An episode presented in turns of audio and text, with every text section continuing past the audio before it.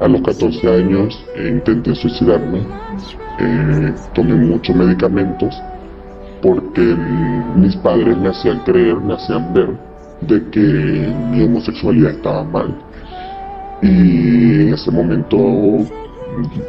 era un adolescente, no tenía como mucho sentido todo lo que estaba pasando porque yo tampoco quería ser así pero ellos, o sea, ellos en vez de ayudarme a aceptarme, lo que hicieron fue eh, hacer que yo sintiera mucho odio hacia mí.